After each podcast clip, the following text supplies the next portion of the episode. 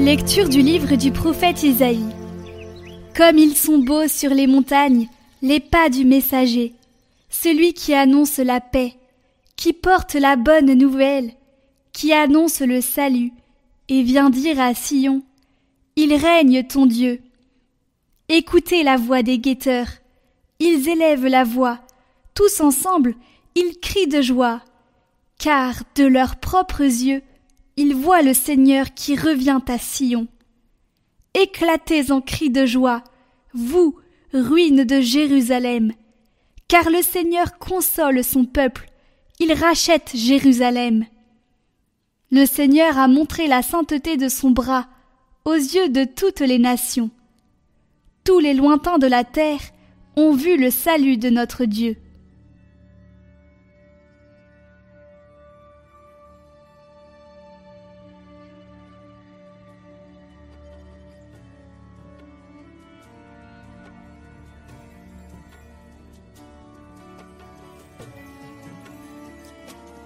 La terre entière a vu le Sauveur que Dieu nous donne. Chantez au Seigneur un chant nouveau, car il a fait des merveilles. Par son bras très saint, par sa main puissante, il s'est assuré la victoire. Le Seigneur a fait connaître sa victoire et révélé sa justice aux nations. Il s'est rappelé sa fidélité, son amour, en faveur de la maison d'Israël. La terre tout entière a vu la victoire de notre Dieu. Acclamez le Seigneur terre entière, sonnez, chantez, jouez. Jouez pour le Seigneur sur la cithare, sur la cithare et tous les instruments. Au son de la trompette et du corps, acclamez votre roi, le Seigneur.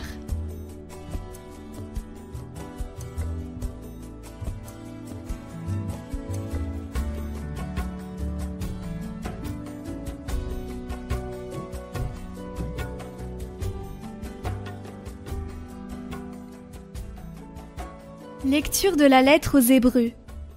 À bien des reprises et de bien des manières, Dieu, dans le passé, a parlé à nos pères par les prophètes. Mais à la fin, en ces jours où nous sommes, il nous a parlé par son Fils, qu'il a établi héritier de toutes choses, et par qui il a créé les mondes.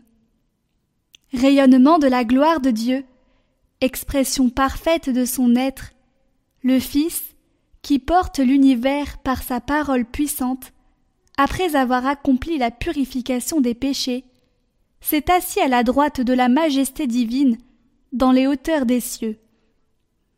Et il est devenu bien supérieur aux anges, dans la mesure même où il a reçu en héritage un nom si différent du leur.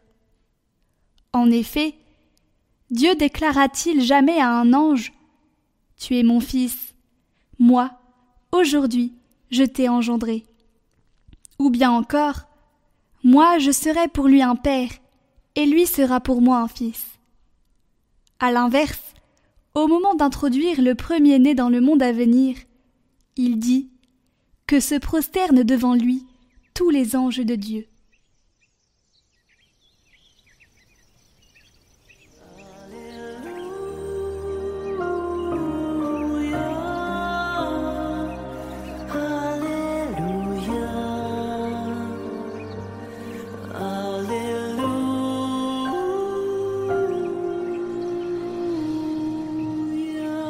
Aujourd'hui la lumière a brillé sur la terre. Peuple de l'univers, entrez dans la clarté de Dieu. Venez tous adorer le Seigneur.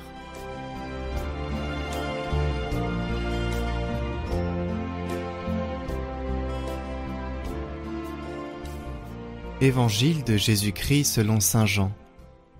Au commencement était le Verbe, et le Verbe était auprès de Dieu, et le Verbe était Dieu. Il était au commencement auprès de Dieu. C'est par lui que tout est venu à l'existence, et rien de ce qui s'est fait ne s'est fait sans lui. En lui était la vie, et la vie était la lumière des hommes. La lumière brille dans les ténèbres, et les ténèbres ne l'ont pas arrêtée. Il y eut un homme envoyé par Dieu, son nom était Jean. Il est venu comme témoin pour rendre témoignage à la lumière, afin que tous croient par lui. Cet homme n'était pas la lumière, mais il était là pour rendre témoignage à la lumière. Le Verbe était la vraie lumière, qui éclaire tout homme en venant dans le monde. Il était dans le monde, et le monde était venu par lui à l'existence, mais le monde ne l'a pas reconnu. Il est venu chez lui, et les siens ne l'ont pas reçu. Mais à tous ceux qui l'ont reçu, il a donné de pouvoir devenir enfants de Dieu, eux qui croient en son nom. Ils ne sont pas nés du sang, ni d'une volonté charnelle, ni d'une volonté d'homme. Ils sont nés de Dieu. Et le Verbe s'est fait chair. Il a habité parmi nous et nous avons vu sa gloire, la gloire qu'il tient de son Père, comme Fils unique, plein de grâce et de vérité. Jean le Baptiste lui rend témoignage en proclamant C'est de lui que j'ai dit Celui qui vient derrière moi est passé devant moi, car avant moi il était. Tous, nous avons eu part à sa plénitude nous avons reçu grâce après grâce, car la loi fut donnée par Moïse. La grâce et la vérité sont venues par Jésus-Christ. Dieu, personne ne l'a jamais vu. Le Fils unique, lui qui est Dieu, lui qui est dans le sein du Père, c'est lui qui l'a fait connaître.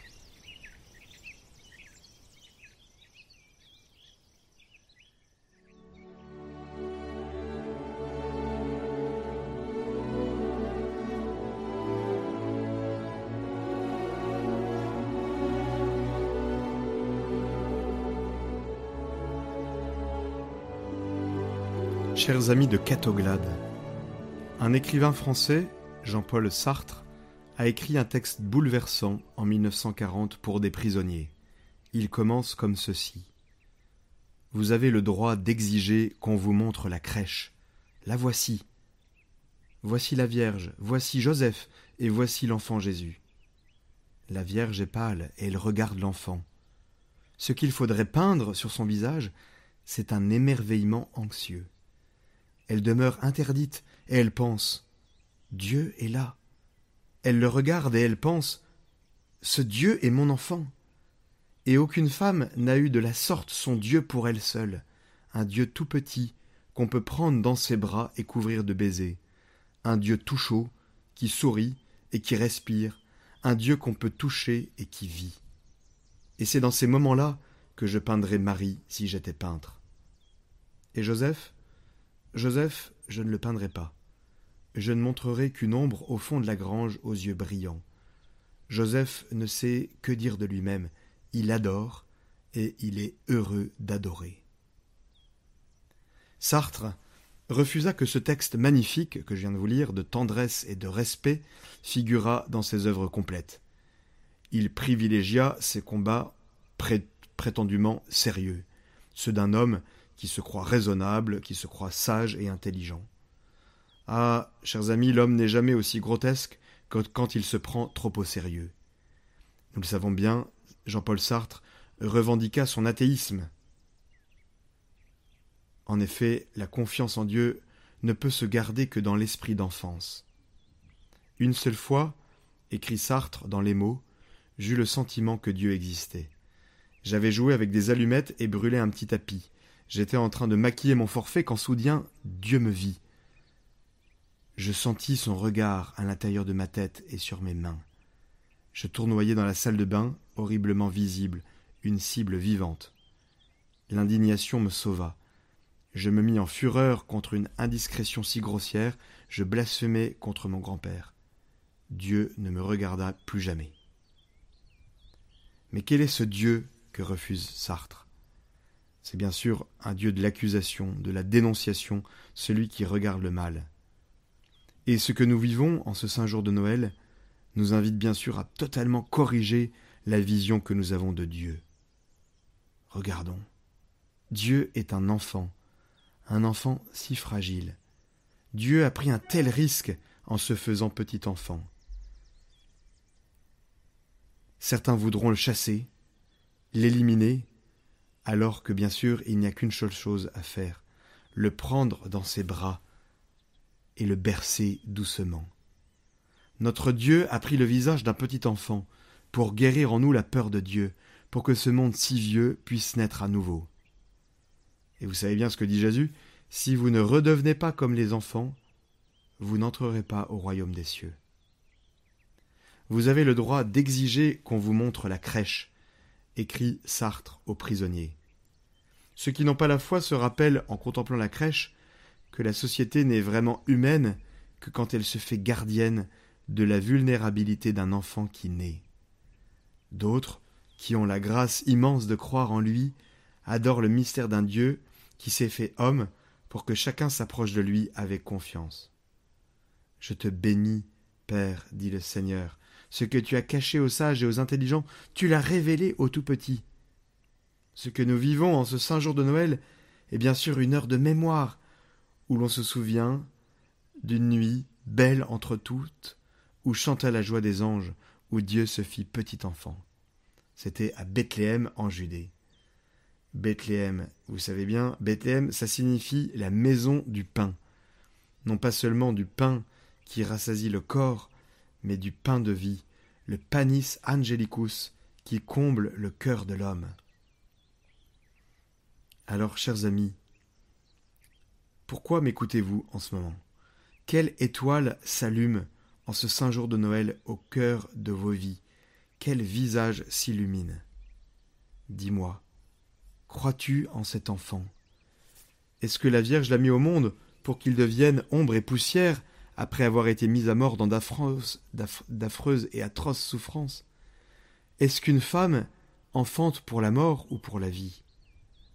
À vue humaine, on aurait envie de répondre pour la mort, car après quelques années fugaces, tissées de joie et de peine, on va quitter ce monde. Comment se réjouir d'un enfant qui naît s'il deviendra inexorablement un malade ou un vieillard qui meurt? Comment donc échapper au désespoir de vivre? Comment donc être exaucé dans son désir d'éternité. Si l'Éternel ne passe pas dans ma vie, si Dieu ne rentre pas dans mon temps, je resterai toujours l'esclave misérable de ma mort qui vient. Mais voilà, Dieu a fait toutes choses nouvelles. Heureux ceux qui ont faim et soif de la justice, dira cet enfant. Heureux les cœurs purs, ils verront Dieu. Oui, il faut réveiller en soi comme un veilleur attend l'aurore, comme un berger au cœur des veilles de la nuit, l'espérance de Dieu et de la vie véritable. Cher ami, qui en ce jour de Noël écoute Catoglade, par conviction ou par hasard, laisse-moi te poser la question. Quelle est ton espérance? Certains d'entre nous sont dans le bien-être matériel, ils vivent une vie sans grande question ni grand drame. Alors attention que l'abondance de vos biens ne vous endorme pas.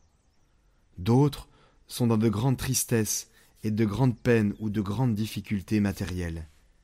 C'est souvent quand il n'y a plus d'espoir que peut advenir l'espérance, que s'allume pour eux la lumière au cœur de la nuit, que leur soit donné l'esprit de consolation et de paix. L'espérance est fragile comme un enfant qui naît, on peut le chasser de sa vie, le mépriser, mais on peut aussi le prendre sur ses genoux, le bercer doucement, et se rendre compte que cet enfant est l'Éternel, que cet enfant va donner sa vie, et se confronter au pouvoir des ténèbres, qu'il sera couvert de sang, mais qu'il va ressusciter dans la gloire, afin d'ouvrir à l'homme le chemin de la vie éternelle. Chers amis, je vous montre ce qu'aucune religion n'a jamais imaginé, ce qui est infiniment au-delà de ce que l'homme peut penser de Dieu, ce qui n'est jamais monté du cœur de l'homme. Voilà ce que je vous montre, un petit enfant, l'Éternel qui a planté parmi nous sa tente. Je crois en lui, parce que c'est impossible aux yeux des hommes d'imaginer un Dieu vulnérable, un Dieu qui rit et qui pleure, un Dieu qui souffre et qui meurt. On prête à Tertullien cette formule Credo quia absurdum. Je crois parce que c'est absurde, parce que c'est fou. Mais voilà, ce qu'il y a de fou dans le monde, écrit saint Paul, voilà ce que Dieu a choisi, a choisi pour couvrir de confusion la sagesse des sages. N'évitez pas la question, car demain est déjà trop tard. Quelle est ton espérance? Paul Claudel, l'écrivain Paul Claudel, un soir de Noël, entra dans la cathédrale Notre-Dame de Paris, splendeur d'un monde qui avait placé la foi chrétienne au cœur de la vie des hommes. Voilà ce qu'il écrit. Ma conversion s'est produite le 25 décembre 1886. Ma famille était nettement étrangère aux choses de la foi. Tous les soi-disant grands hommes de ce siècle finissant s'étaient distingués par leur hostilité à l'Église. Je croyais que tout était soumis aux lois, et que ce monde était un enchaînement d'effets et de causes que la science allait arriver à débrouiller parfaitement. Je vivais d'ailleurs dans l'immoralité, et peu à peu je tombais dans un état de désespoir.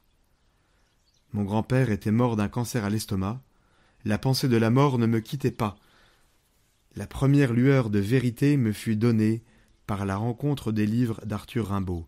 Pour la première fois, ils ouvraient une fissure dans mon bagne matérialiste. Tel était le malheureux enfant qui, le 25 décembre 1886, se rendit à Notre-Dame de Paris pour y suivre les offices de Noël. J'assistai avec un plaisir médiocre à la grand-messe. Puis, n'ayant rien de mieux à faire, je revins aux vêpres. Les enfants de la maîtrise étaient en train de chanter ce que je sus plus tard être le Magnificat. J'étais moi-même debout dans la foule, près du second pilier, à l'entrée du chœur, à droite du côté de la sacristie. Et c'est alors que se produisit l'événement qui domine toute ma vie. En un instant, mon cœur fut touché, et je crus. Je crus, d'une telle force d'adhésion, d'un tel soulèvement de tout mon être, d'une conviction si puissante, que depuis, tous les livres, tous les raisonnements, tous les hasards d'une vie agitée n'ont pu ébranler ma foi, ni à vrai dire la toucher. J'avais eu tout à coup le sentiment déchirant de l'innocence de l'éternelle enfance de Dieu. Voilà ce qu'écrit Claudel. Mon frère, ma sœur, dis-moi, quelle est ton espérance? Je te montre cet enfant, si fragile et si fort. Je te montre le prince de la paix, le Christ ressuscité qui règne à jamais. Il est l'innocence et l'éternelle enfance de Dieu. Ah, tu peux le chasser, tu peux le rejeter, mais tu peux aussi le prendre dans tes bras et le bercer doucement, comme on berce un enfant, comme on recueille une espérance invincible qui chasse toute ombre de la nuit. C'est cette espérance que je te souhaite de tout cœur en ce saint jour de Noël. Reçois maintenant cette bénédiction. Dans son amour infini, Dieu a donné son Fils au monde pour en dissiper les ténèbres. Par le mystère de la nativité du Christ, il a fait resplendir ce jour béni qu'il nous sauve de l'aveuglement du péché, qu'il ouvre nos yeux à sa lumière. Il a voulu que les bergers reçoivent d'un ange l'annonce d'une grande joie pour tout le peuple, qu'il mette en ton cœur cette même joie, qu'il te prenne comme messager de sa bonne nouvelle. Aujourd'hui, il vous est né un sauveur. Par l'incarnation de son Fils, il a scellé l'alliance du ciel et de la terre, qu'il te donne sa paix, qu'il te tienne en sa bienveillance, qu'il t'unisse dès maintenant à l'Église du ciel, et que la bénédiction de Dieu Tout-Puissant, Père, Fils et Saint-Esprit descende sur toi et y demeure toujours. Joyeux et Saint Noël.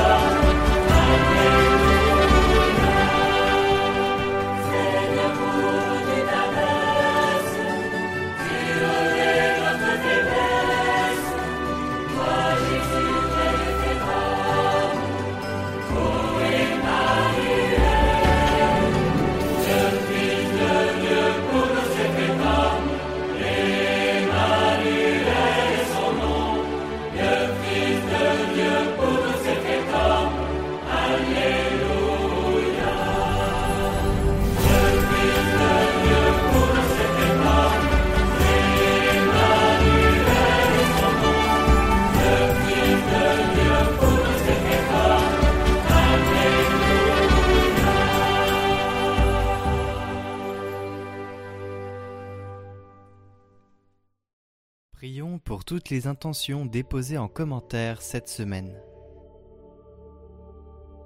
Notre Père, qui es aux cieux, que ton nom soit sanctifié, que ton règne vienne, que ta volonté soit faite sur la terre comme au ciel. Donne-nous aujourd'hui notre pain de ce jour. Pardonne-nous nos offenses, comme nous pardonnons aussi à ceux qui nous ont offensés. Et ne nous laisse pas entrer en tentation, mais délivre-nous du mal. Amen. Je vous salue Marie, pleine de grâce. Le Seigneur est avec vous. Vous êtes bénie entre toutes les femmes, et Jésus, le fruit de vos entrailles, est béni. Sainte Marie, Mère de Dieu, priez pour nous pauvres pécheurs, maintenant et à l'heure de notre mort. Amen.